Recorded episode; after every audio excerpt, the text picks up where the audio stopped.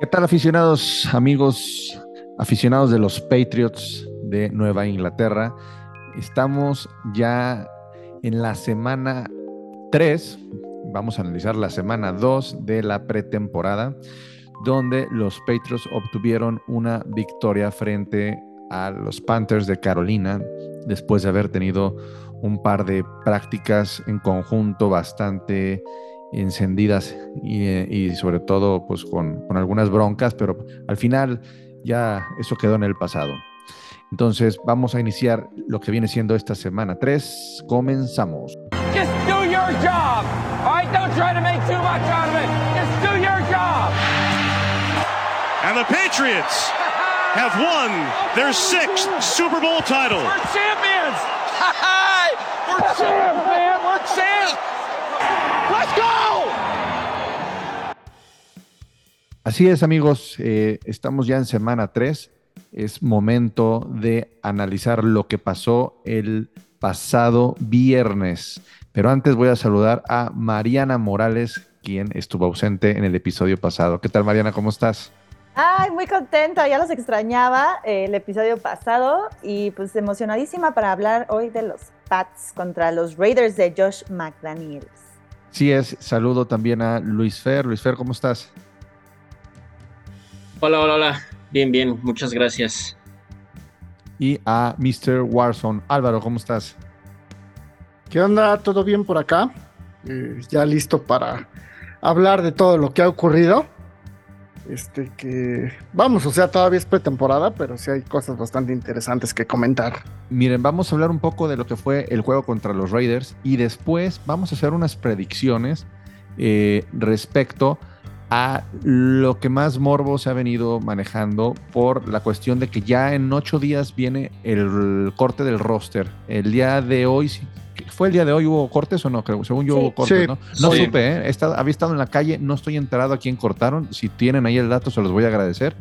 Y vamos a analizar también eh, las predicciones de en cuanto a la posición de running back y de este, corredores, porque va a haber cortes ahí y son dos, dos eh, posiciones que tenemos un abanico eh, bastante amplio. Pero dijiste running backs y corredores. ah, perdón. Ahora entiendo la risa. No, running backs y wide receivers, corredores y receptores. Ando con la cabeza en otro, en otro mundo, pero bueno. Y eh, el próximo martes es el corte en ocho días, el corte ya de los, el roster final, tienen que quedar los 53. Por eso me quiero adelantar a hacer los pronósticos, porque la próxima vez que grabemos, ya vamos a tener el roster final del equipo. Pero a ver, vamos empezando primero por el juego contra eh, Carolina. Eh, ¿Qué les gustó? ¿Qué no les gustó? ¿Cómo lo vieron? ¿Quién quiere empezar? Pidan la palabra ya. No, bueno, pues dale, Álvaro, tú fuiste el primero. Sí, exactamente. Este, bueno, si te muteas, no te escuchas, tú también. Perdón, me. Otro mundo, ¿eh? Dale. No, me, me, hicieron la maldad. Aquí traigo a Selma, una de mis gatitas, y este. Y me muteó la mendiga. Este, lo que me gustó fue la defensiva. y principalmente el front seven está jugando a muy buen nivel. Lo que es este. Yo creo que ahí es donde menos problemas tenemos. Este Barmore, este, Gottschalk están jugando muy bien. Eh, Jennings también, pues, este, eh, como opuesto a, al mejor amigo de Mariana Judon. Entonces, creo que sí, este, ahí podemos estar tranquilos. Lo que no me gustó es que todavía no hay coordinación entre con la ofensiva, ¿no? De repente, este Mac Jones le cuesta encontrar el ritmo. Sí, su última serie, nada más jugó tres series, este, movieron muy bien el balón, pero antes de eso, este, sí no hubo, este, vamos, se vieron, este, pues fuera como de sintonía. No, y ni se diga hoy, ¿eh? los que no están enterados, pero hoy estuvieron de la fregada. Pero a ver, no me quiero desviar del tema. Sí, a mí también lo que me encantó, o sea, fue la defensiva. Creo que se está viendo bien. Eh, creo que es nuestra unidad más fuerte. Igual que equipos especiales, como que sí está teniendo un brinco a comparación del año pasado. Con este aparte que, tomaron on drafted, creo que puede ser una buena, una buena elección. y la ofensiva, pues que sigue teniendo varios problemas, ¿no? O sea, al final algunos receptores sí están logrando tener eh, separación, pero no logran coordinarse. El tema de la línea ofensiva que está teniendo muchos problemas para el nuevo sistema. Eh, los corredores están teniendo problemas también para, para lograr avanzar las yardas. Entonces creo que sí hay una gran preocupación. Es que ofensiva. ahorita que dices de los corredores, también se debe mucho a la línea ofensiva. no están pudiendo llegar a la a segundo nivel, a lo que le llaman la, la, la, este, la línea de los linebackers. O sea, se quedan nada más en la línea de golpeo y pues no permiten este, abrir este, rutas para, para los corredores, para el que sea. Y sí, y es un problema porque también no le están dando tiempo a Mac Jones para lanzar y entonces se ve, a la hora de verse presionado está haciendo unos pases muy extraños. Entonces, o sea, no quiero decir que solo la línea ofensiva está mal, pero sí creo que si logran eh, como mejorarlo ahí, se vería como un gran salto a la ofensiva. Hay algo que hay que tomar en cuenta, ¿eh? Este, estoy de acuerdo con ustedes, pero no está jugando ni Trent Brown ni Isaiah Wynn. O sea, dos de los eh, linieros ofensivos titulares no han jugado esta pretemporada y no lo van a hacer. Entonces ahí es donde podríamos ya dar el salto que necesitamos. No sé qué piensen ustedes. Pues espero que sí, aunque en los entrenamientos no sé si están también ellos, pero sí veo que. Win no, ¿eh? Él creo que viene de una lesión. Andaba... Anda lesionado. Sí. Para variar. Qué raro. sí. Oye, y también estuve viendo que, o sea, como que el playbook ante los Panthers en la ofensiva fue demasiado sencillo. Y no sé si es porque lo están como poniendo así para ocultar las mejores jugadas para la temporada o, si realmente así de sencillo va a ser el playbook, pero como que también... Andan escondiendo.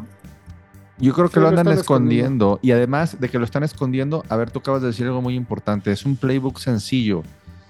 Eso, eso a lo mejor también es para ver a los jugadores que se van a quedar y los que se van a ir. Si le estás poniendo lo más simple y te está y le, está costando trabajo, es una manera de, darse cuenta. No sé qué opinen ustedes. Sí, tienes razón. A ver, yo quiero escuchar a Luis Fer que anda medio calladito, anda viendo por ahí no sé qué estadísticas como siempre. Ya deja de. Pro Football Focus, eh. Ya cierra la, pestaña ¿Eh? del YouTube naranja. no, ahorita esta hora es para grabar. No, mira, a mí este, lo que me gustó del partido contra Carolina, como lo mencionó Álvaro, es la línea defensiva. Me gustó mucho el front seven. Hubo, hubo varias jugadas, hubo una captura que me gustó mucho, que se coordinaron muy bien este, Judon y, no me acuerdo quién es el. creo que fue Uche, ¿no? El que llegó. Ajá, creo Uche, que creo, creo, que fue Uche y me gustó bastante. Y algo que me llamó muchísimo la atención eh, fue una imagen que pasaron donde se veía en la jugada, no sé si recuerdan, donde le hacen un pick six a Bailey Zapp. Eh, Bailey Zappi, que, que se ve a Matt Patricia que está mandando las jugadas y luego le hacen el pick six y luego lo vemos a Joe Judge en la banca analizando la jugada con, con el coreback. Esto eh, me llama mucho la atención, todavía no hay alguien definido y lo complementa con el, gran y acertado comentario de Bill Belichick en estos días donde, donde le estaban preguntando que quién era el, coordinador y que quién era el coordinador y al final de cuentas acaba respondiendo que pues, él es el, el, responsable último, ¿no? De lo que se de lo que se está haciendo con el equipo, ¿no? Como que me parece que le quita presión les quita presión. Yo creo, que esa respuesta es eh, no me estén eh, preguntando más, dejen de estar diciendo y. Estén chingando, básicamente. Y, a, lo mejor ni siquiera va a tomar las decisiones, sino las va a tomar Patricia o, que yo, yo voy más por Patricia, ¿eh? Sí, yo también creo que va a ser Patricia. Fíjate que yo estoy creyendo que es una nueva eh, invención de Bill Belichick, así como es de innovador y como es de ingenioso va a acabar metiendo un sistema con, con, dos coordinadores ofensivos, por así llamarlos, aunque ninguno tenga el título, donde van a estar manejando al equipo a la ofensiva. Tanto Joe Judge como Matt Patricia ya se dividirán ellos. No sé cómo lo van a hacer, si por tipo de jugada, por, no tengo la menor idea si son uno las corridas, otro los pases, uno las escopetas, otro las pantallas, los play action, yo qué voy a saber. Eh, pero me parece que, va por ahí, una doble coordinación ofensiva respaldada obviamente por Bill Belichick.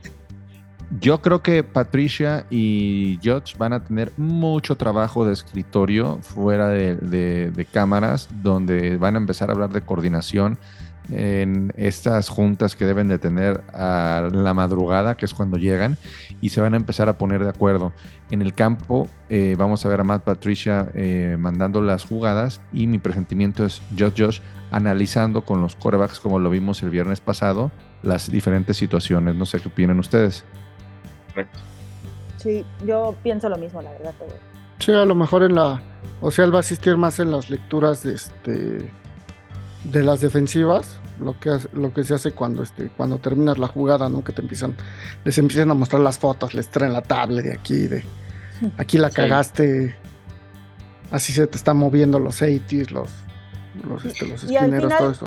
Patricia tiene mucha experiencia como en las defensivas, ¿no? Como dices Álvaro. Entonces eso le puede ayudar como a leerlas mejor y poder poner unas jugadas acorde a lo que esté planteando el otro equipo. Creo que Patricia inició de hecho en la ofensiva antes de ser coordinador Sí. defensivo. Sí, era entonces, asistente de línea ofensiva. entonces no es no es algo desconocido, ¿eh? No es algo desconocido. Y, y bueno, este No, pero no radica ahí su experiencia, o sea, su experiencia No. está más en la defensiva. Digo, No. conoce el departamento, pues como cualquier entrenador, coordinador, o sea, no, Josh McDaniels tiene noción de lo que es la defensa y todo, pero me parece que la experiencia de, de Patricia viene en la defensiva. A mí me gustaría eh, saber qué hizo Matt Patricia específicamente el año pasado que estuvo fuera de, de cámaras, porque en una de esas ya se la solían eh, la salida de Josh McDaniels y no sabemos si haya estado ahí este, eh, Aprendiéndole, ¿no? aprendiendo algo. nota. Sí, eso sería muy interesante saber. Era el becario. Pues puede, puede que sí, ¿eh? No, A ver, este, vamos pasando eh, al siguiente tema. Eh, dentro del mismo juego se nos lesiona nuestro segundo pick, pick de segunda ronda. Ay, sí, La me dio malaria. muchísima tristeza porque lo estaba haciendo súper bien, estaba separándose mucho, corre rapidísimo y pum, se, se- se lesiona, aunque la buena noticia es que no es una lesión de fin de temporada, sino que al parecer son ocho semanas si todo sale bien. Sí. ver que no haya perdido como el ritmo, lo que sea. Y pues esto cambia un poco la jugada, ¿no? Porque creo que eh, en la selección de los receptores del corte cambia un poquito. Yo creo que si nos, bien nos va, este, a finales de noviembre, principios de, de- a finales de octubre, principios de noviembre lo vamos a ver porque también falta que, que regrese a entrenar y agarre el ritmo. Este, Se supone que son seis semanas, este, hasta la, a la semana seis, este, a lo mejor estaría disponible por ahí. O sea, a lo mejor no noviembre, mediados de, bueno, fines de octubre. Octubre, final, A lo mejor no noviembre, pero como por ahí del 31 de octubre. Exactamente, sí, por ahí cerquita. en Halloween. Para el Halloween, exactamente. Ok, y ahora va la pregunta, predicciones para que hagan el roster de eh, receptores. Les voy a dar un dato. Los receptores actuales eh, tenemos a Devante Parker, Jacoby Myers, Kendrick Bourne, Nelson Aguilar, eh, Taekwon Thornton, Christian Wilkerson, Trey Nixon, Lil Jordan Hum- Humphrey, o no sé cómo se pronuncia, y Josh Hay- Haymond. Este, van a cortar a Haymond y a Raymond este, está cortadísimo. Y Wilkerson, este, se va a ir otra vez a equipos especiales. Humphrey, no, perdón, a, prácticas. a escuadra de prácticas. Humphrey se va a quedar este, en equipos especiales. Simplemente porque la jugada que hizo en este en el juego precisamente contra Carolina fue de alto nivel. Y ahí sí no puedes decir que está enfrentando a los suplentes, ¿no? O sea, realmente lo que hizo es, fue bastante notable. Entonces, obviamente lo vas a ver muy pocas veces este, recibiendo pases de Mac Jones, pero sí en equipos especiales. Y Trey Nixon. Trey. Nixon se podría colar, por eso Wilkerson se iría a equipos especiales. Te ah, a- escuadra de prácticas otra vez. Te voy a dar un dato. Estás diciendo que, se, que, que, eh, estarían quedando seis receptores. Sí, Bueno, en sí la porque época, no tienes a Thornton hasta la semana 6.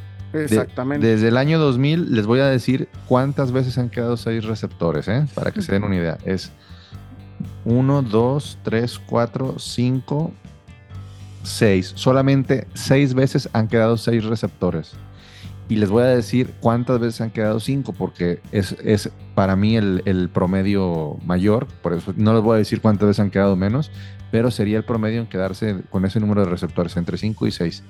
En 5 se han quedado 1, 2, 3, 4, 5, 6, 7, 8, 9, 10, 11, 12, en 13 ocasiones con 5 receptores.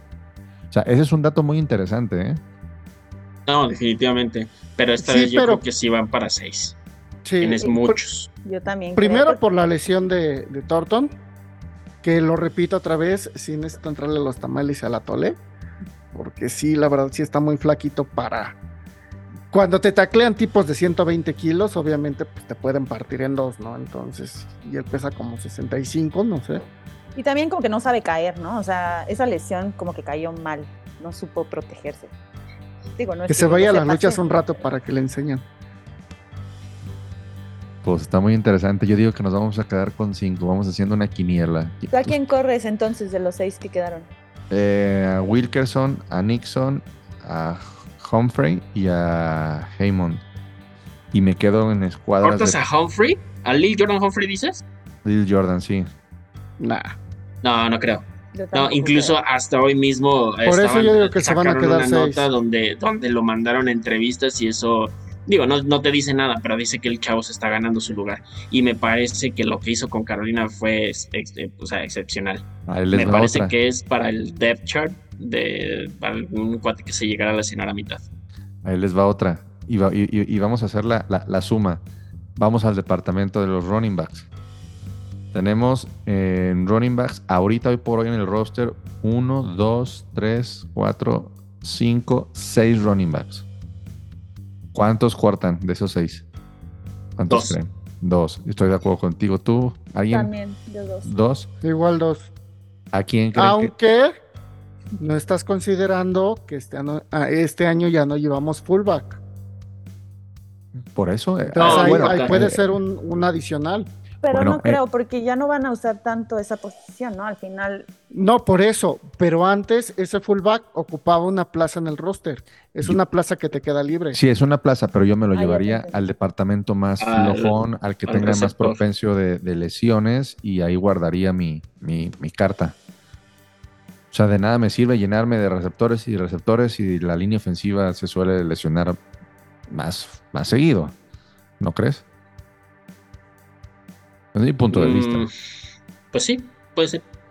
Yo creo ver. que sí, con los cuatro corredores que nos que, que presiento que nos vamos a quedar, eh, es más que suficiente. Me ¿Y parece quiénes que son? cortan. cor- ¿Quiénes se quedan? Sí. Evidentemente, Demin Harris, Ramondre Stevenson, esos están asegurados. Ty Montgomery me parece que también ya está asegurando su lugar. Y creo que el novato Pierre Strong Jr. sería el último, la última plaza con la, con la visión de que puedan empezar en temporada regular, darle más opciones en el caso de que se llegue a ir Demin Harris, sea el que, el que pues apoya a Steven- a Stevenson. Y me parece que los que se van son JJ Taylor y el otro novato Kevin Harris acabaría en, en, en el practice squad. O sea, estás diciendo que JJ Taylor ya ni se queda con el equipo. Mm, O se Pues va es que ya lleva mucho squad, tiempo, ¿no? Ya lleva mucho tiempo y no de logra, prácticas. Este sería, no tu, logra dar el salto. sería tu, su tercer año. Sí, y no ha Sí. podido armar el roster eh, de 53, o sea, siempre ha estado en la escuadra de prácticas. Sí, ha tenido un par de destellos, pero fuera de eso, me parece que con la adición de los dos novatos, me le van a apostar a eso y, y- y de ahí para adelante, porque pues entonces en ese caso el año que entra también tendrías que empezar a pensar en un contrato. Yo estoy de acuerdo contigo. Yo también, la verdad. Y qué lástima, porque de repente tiene destellos de grandeza, pero creo que la competencia está muy fuerte y no llega a suplir a Ramondre o a Damian Harris, ¿no? Y Ty Montgomery también le está ganando el puesto, porque sobre todo porque a Ty lo pueden usar como a James White, ¿no? O sea, como tanto receptor como corredor y en, en equipos especiales. Entonces, No, sí. y se puede alinear este como, como receptor, o sea, Ajá. Al final del día no nada más recibiendo pases desde viniendo como corredor, sino que lo puedes abrir y dejar solo a, a Mac Jones. Me gustó Sí. cómo se vio, ¿eh? Y además con experiencia, ¿no? Entonces Sí, también puede ser ahí. ese es el punto. Es, de todos es el que tiene más experiencia, más que aún Ujú. que Demian Harris. Sí, sí. Entonces es el veterano, pero, y me gustó, se, se notó el, el, el juego del viernes, este, pues lo bien que anda. Y otra, otra, bueno, ya dijimos los, las predicciones. A mí, otro que me sigue dejando con buena, eh, buen sabor es eh, Sape, el quarterback. Ah, sí. Ah, sí, la verdad es que sí, lo hizo bien Es con, bastante con bueno. Carolina. Mucho mejor que Stiham, ¿no creen? Ah, sí. Ah, bueno, es que. Stiham no podía, no podía saltar un pase de 15 yardas. el- Yo, yo te lo digo porque lo tuvimos tres años y- o cuatro. ¿Qué? Fueron tres Ah. años, ¿no? Tres años. Tres. Tres Pero años. Igual es un buen. Pero a mí me gusta Zappi, o sea, como que tener un, un coreback suplente que, que, que parece ser que te puede sacar medio el juego. Me- Sí, me las papas de-. No, y, y te da tranquilidad, ¿no? Sabiendo, digo, todos queremos y ojalá así sea que Mac Jones sea el futuro de esta franquicia, pero en el dado caso de que no lo sea, pues te da tranquilidad de que puedes tener un buen coreback en la banca. Entonces, No, y lo No, va a y- presionar. Lo va a presionar a Mac Jones. y presionar, Sí, exacto. sí, sí, sí. eh, Mac De- Jones. mira, Te van a obligar a mejorar ambos. dale, y dale. aparte se enfrentó a Matt Corral, que Matt Corral lo, este, lo seleccionaron en la primera ronda o en la segunda. No, fue en la segunda, ¿no? En la segunda. Segunda. que se en la Y lesionó. primera. dices, este güey que es quinta ronda y se vio muchísimo mejor.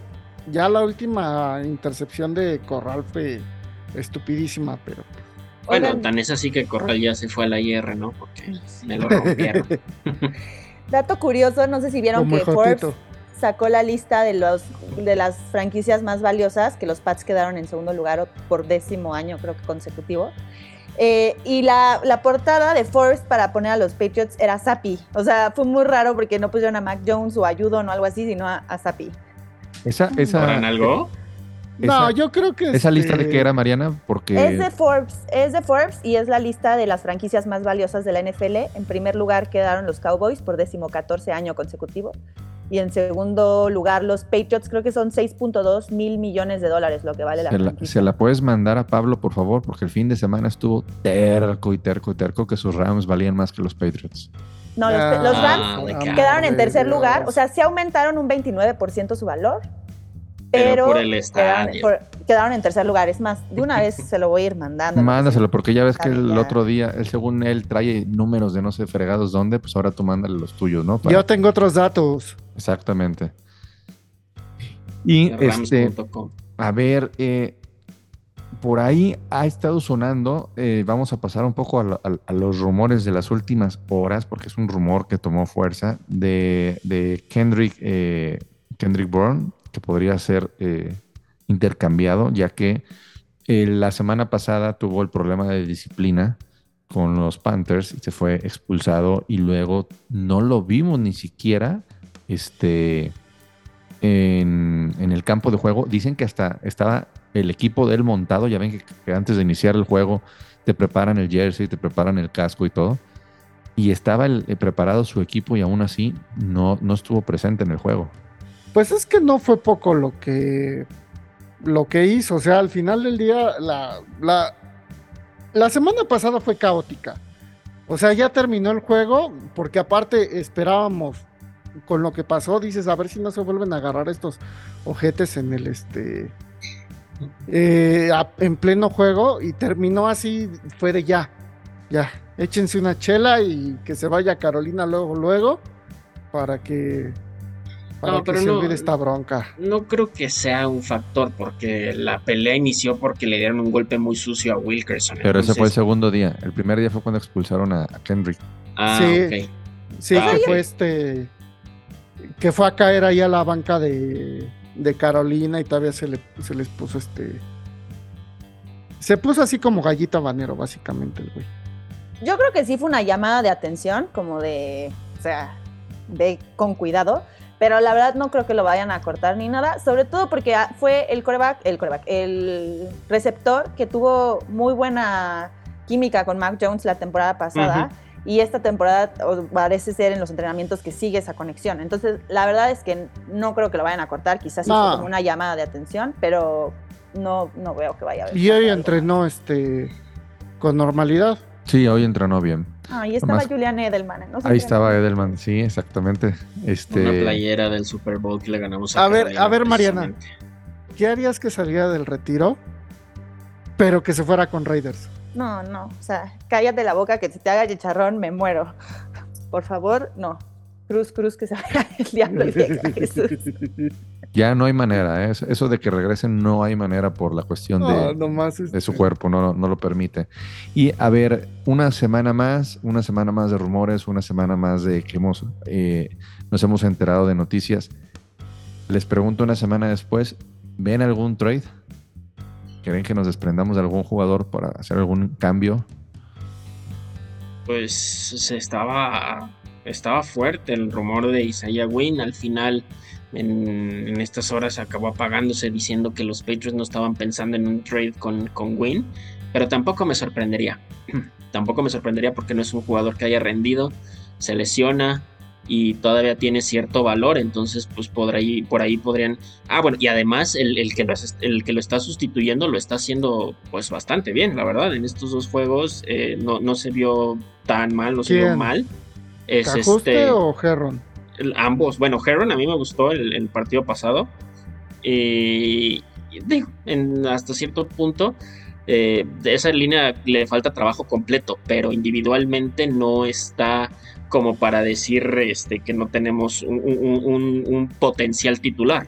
¿Me explico? No sé. El, conjunto en general, o sea, esa línea con win o sin win sigue siendo, eh, le sigue faltando mucho trabajo pero al final, pues entonces si tienes en el depth chart, tienes para dos jugadores en la misma posición, no te sorprenda que puedas hacer un trade y a la Bill Belichick acabes recibiendo una cuarta, quinta ronda para el año que entra y una alguna otra para el 2024.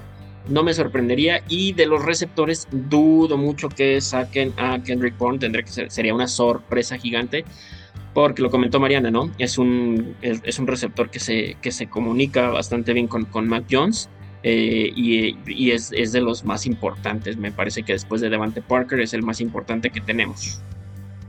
No, yo, yo pondría por encima a Jacoby Meyers.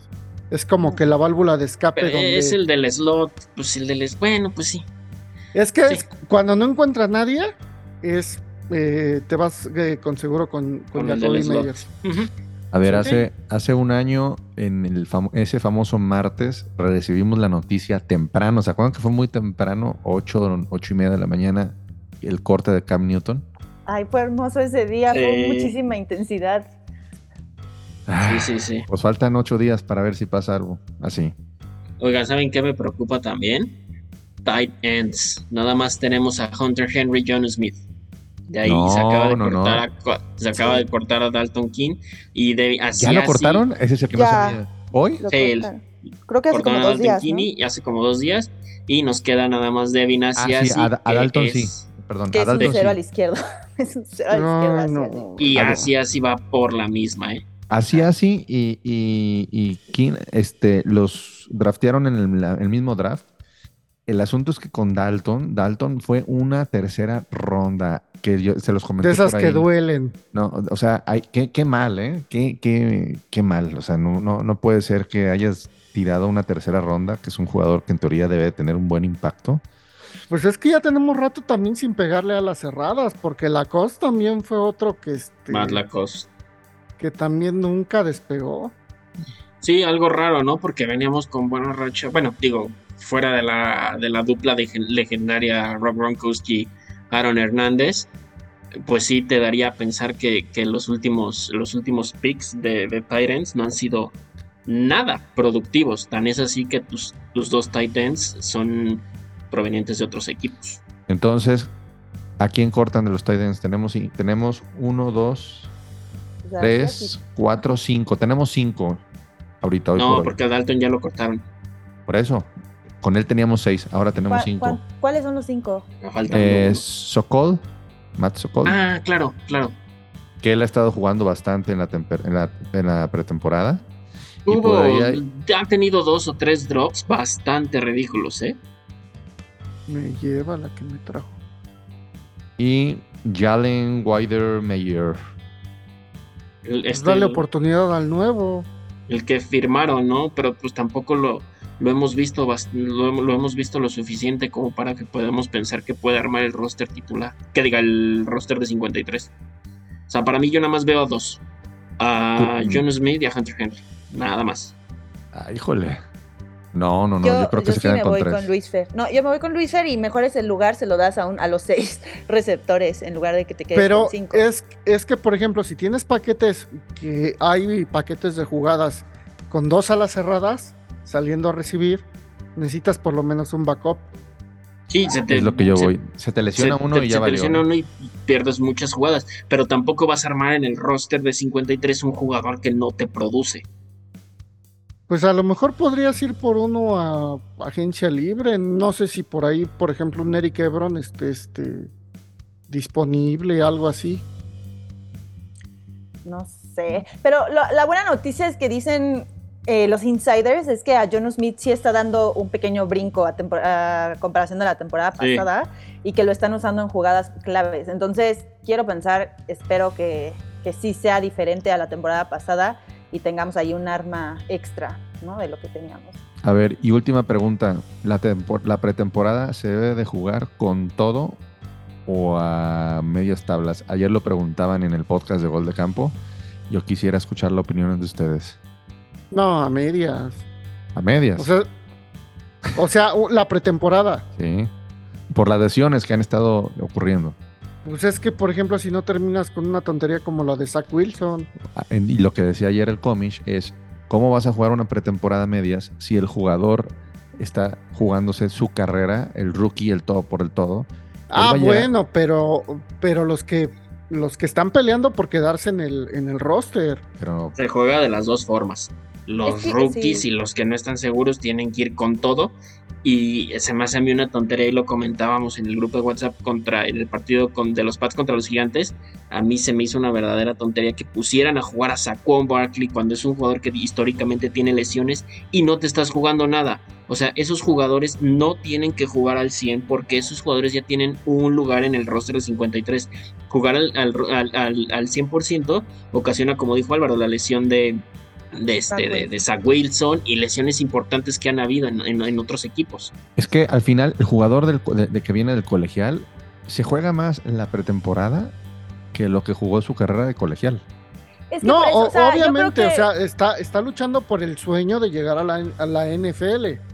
Es el último. este, Mariana.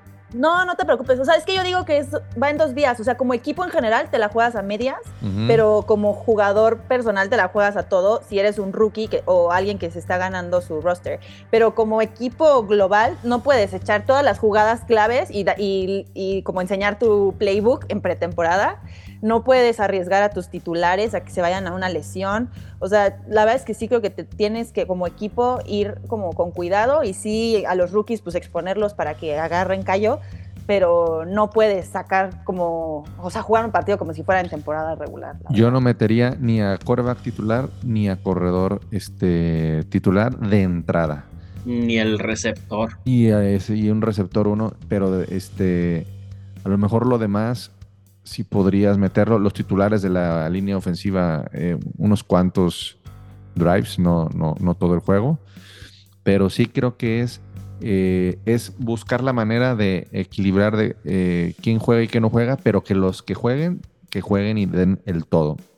Yo creo que como jugador tienes que saber cómo estás plantado dentro de la organización, ¿no? Por ejemplo, si eres un, un- un receptor 1, tipo Davante Adams, pues no te vas a jugar en, en pretemporada, si te llegaran a meter, no te vas a jugar las jugadas más peligrosas, ¿no? Pero si eres el chavito que va llegando, que firmaron o que es un, un este, que ni siquiera fue seleccionado en el draft, pues ahí avientas todo lo que tienes al asador, ¿no? Igual como corredor, igual como línea, que al final de cuentas muchas de las posiciones te las ganas más en los entrenamientos que en un partido de pretemporada. Al final lo que tienes que demostrar, y es por ejemplo lo que, lo que yo leí eh, en, la, en la mañana, perdón, estás mostrando los fundamentos, que tiene los fundamentos para jugar en la NFL. Por ejemplo, hoy en la mañana se hablaba de que eh, los Raiders nos habían pasado por encima, que no sé qué, que este, que Davante Adams les ganó a todos este, en, este, en el uno contra uno. Pero pues es obvio, y, y ellos mismos lo dijeron, lo dijeron este Adrian Phillips lo dijo, es que ahorita pues estamos, o sea, ahorita checas fundamentos, no estás jugando con un game plan para a- anular a este a Davante, lo que estás mostrando es este es, es- estás practicando los conceptos básicos, estás mejorando técnica, cuestiones así. O sea, es lo que quieres ver y es lo que tienen que demostrar también los novatos.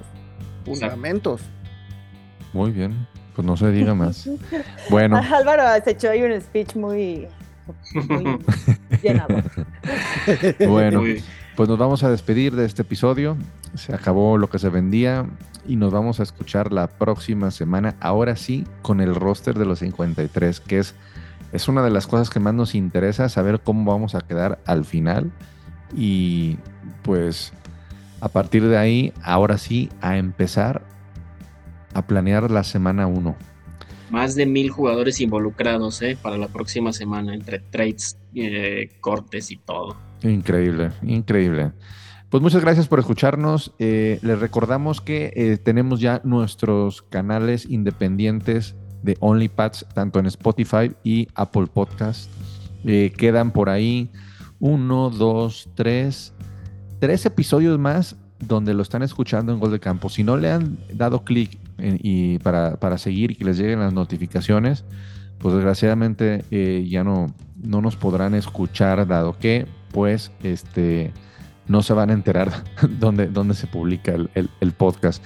Así es que si eres una escucha frecuente, eh, ahí eh, te encargamos, ¿no? Que le des un clic para que no, no, no pierdas el contacto con nosotros. De todos modos, los estaremos, se los estaremos recordando por medio de las redes sociales. Muchísimas gracias, Mariana. Muchísimas gracias, Álvaro. Muchísimas gracias, Luis Fer. Ale, te mandamos un abrazo esperamos eh, verte y escucharte aquí la próxima semana. Hasta la, la próxima. Go Pats.